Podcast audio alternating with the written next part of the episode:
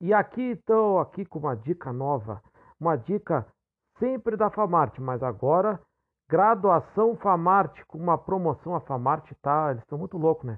Eles estão com uma promoção muito muito boa. Então agenciadora Famarte, eu vou te dar uma dica agora. 53 981487759 e liga para ela e descobre mais promoções que tu pode mudar de vida. É, a, tá é isso aí, cara. 139,90. Gestão financeira, administração e muito mais, rapaz. Vai lá e te liga, meu. Não perde tempo, não perde o teu tempo aí. Já que tu tá na pandemia, sentado no sofá ou talvez no teu escritório, faça a tua vida render, tia. Eu tô te dando essa dica. 53981487759. 53981487759 e liga pra agenciadora. E aí, pessoal do YouTube, estamos aqui. Eu vou contar a história do, da pandemia, mas primeiramente eu vou contar a história uh, de sete coronavírus meio que por cima, ok? Então, na década de 1930, se observou que três doenças observadas em animais eram causadas por vírus, sem que se estabelecesse que houvesse um parentesco entre eles. Foram esses vírus os causadores da bronquite infecciosa aviária, doença ainda hoje que de grande importância econômica para os criadores de frangos, inclusive no Brasil. Aqui é o site Unasus, tá? É a fonte. Então, a gastroenterite suína transmissível e da hepatite murina de camundongos. O primeiro coronavírus só foi descrito Contudo, em 1965, quando se verificou é, exper experimentalmente ser ele causador de resfriados em humanos. O mesmo vírus foi isolado no ano seguinte e recebeu o nome de HCOV-229E, que foi denominação que prevaleceu o outro coronavírus, o HCOV-OC43, foi isolado em 1967 e nos anos subsequentes ficou definida sua relação com resfriados e humanos. O nome coronavírus surgiu em 1969. E foi ainda naquela década que se estabeleceu que esses dois vírus causadores de resfriados e humanos pertenciam ao mesmo grupo de vírus causador das doenças em animais citadas que eu citei anteriormente. Em 1965 foi criada a família Coronaviridae, que atualmente se compõe de quatro gêneros: os alfa-coronavírus, beta-coronavírus, gema-coronavírus e delta-coronavírus, sendo que os dois primeiros acometem sobretudo mamíferos e os demais aves, né? Os morcegos são os principais é... os morcegos são os principais é, reservatórios de alfa e beta coronavírus na natureza. Com o melhor conhecimento dos coronavírus, foram desenvolvidos testes sorológicos para determinar a presença de anticorpos desenvolvidos em resposta a infecções por eles causadas. Contudo, soroepidemiológicos revelam que infecções respiratórias humanas por coronavírus são, nos climas temperados, mais frequentes no outono e na primavera, que eles podem causar até um terço das infecções respiratórias em período epidêmico, que é o, o período que dá é, gripes, né, pneumonias, qualquer problema respiratório é essas é, essas é esses esse período que eles chamam de período epidêmico, né? Que são responsáveis por 15% dos resfriados em adultos e que pode infectar pessoas de todas as idades, mas principalmente crianças causa infecções respiratórias altas e, em geral, leves, mas pode ocasionalmente ser causa de pneumonia em crianças e adultos jovens. Pode também desencadear crises de asma em crianças e exacerbar a bronquite crônica em adultos e idosos. Note-se que em animais de criação é mais comum que infecções por coronavírus causem infecções gastrointestinais. Aí que a gente pode ver também que muitas vezes uh, nessa pandemia eu já escutei amigos dizerem ah, os primeiros sintomas foi uma, di uma diarreia, foi, né? Então é, pode causar esse pro problema gastrointestinal.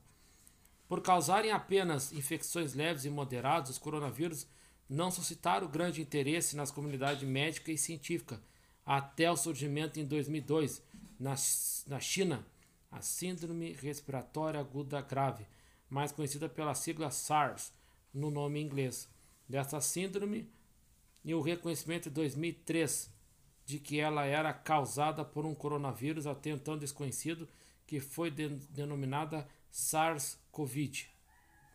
A epidemia de SARS a epidemia de SARS se desenrolou em novembro de 2002 e julho de 2003, período no qual foram observados 8.098 casos em 29 países, com 774 mortes. Não foram relatados mais casos desde então. A transmissão desse vírus se deu de seu reservatório natural, um morcego, para o homem se deu através de um pequeno carnívoro conhecido como civeta, Paguna larvata. Civetinha é um bichinho que faz um que muitos caf, caf, é, é, que fazem café usam esse, esse bichinho para fazer o café mais caro, café de civeta. E numerosos coronavírus foram descritos desde que o interesse neles se renovou após o surgimento da SARS. Dois deles infectam um homem, o Covid NL63 e o HKU1, que foram isolados de pacientes que apresentaram infecções respiratórias altas ou baixas. Em 2002 ocorreu no Oriente Médio um surto de uma nova infecção respiratória grave, denominada MERS, e causada por um coronavírus até então desconhecido, MERS-CoV. Embora o primeiro caso de MERS tenha sido descrito na Arábia Saudita, retro, retrospectivamente se verificou que existiram no mesmo ano casos anteriores na Jordânia em trabalhadores de saúde de uma unidade de terapia intensiva continua até hoje a ser notificado caso de MERS. Uh...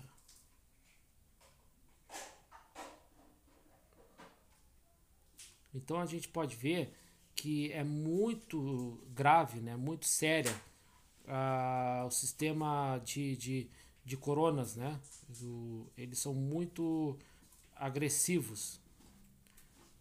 Então a gente pode ver que Olha onde foi. Jordânia, né, em trabalhador de saúde e de terapia intensiva. Então, é, caso de merda naquela região, a grande maioria na Arábia Saudita, sendo que o total acumulado até janeiro de 2020 era de 2.519 com 866 óbitos. O principal reservatório animal do MERS-CoV é o dromedário que também transmite esse, este vírus para o homem. Muito embora a maioria dos casos até agora conhecidos sejam de transmissão interhumana em estabelecimentos de saúde. O SARS-CoV-2 é o sétimo coronavírus que se sabe que se sabe infectar o homem. E aí, a maioria desses sete, inclusive o MERS-CoV, tem como ancestrais coronavírus de morcegos, sendo ex exceções o, COVID, o H-CoV, 0, é, o, o HCOV OC43 e o HKU1, que parecem ser originários de coronavírus de roedores. E o SARS-CoV-2, SARS-CoV e o MERS-CoV causam infecções graves e epidemias, enquanto que outros quatro são causas comuns de resfriados. Estima-se que causem de 10 a 30% das infecções respiratórias altas no adulto. Não está estabelecido se infecções prévias por um ou mais desse quatro coronavírus pode ter alguma influência na resposta imunológica de uma pessoa infectada pelo SARS-CoV-2. Então, é, eu li essa da UNA aqui, né? Que com uh, tem a referência aqui, Goslan M. Eliat de Folie de Coronavirus de Monde, é do, do jornal Le Monde, de 27 de 3 de 2020. Então, quem quiser saber mais, está aqui o UNASUS. Né? Então, a gente pode aprender desse, é, uh, desse momento né, nós estamos vivendo, que o coronavírus é de uma família. Né? De uma família e a gente deve se cuidar mesmo assim, porque esse foi só um ensaio. Né? Então tá, gente. Dá um likezinho aí e até a próxima.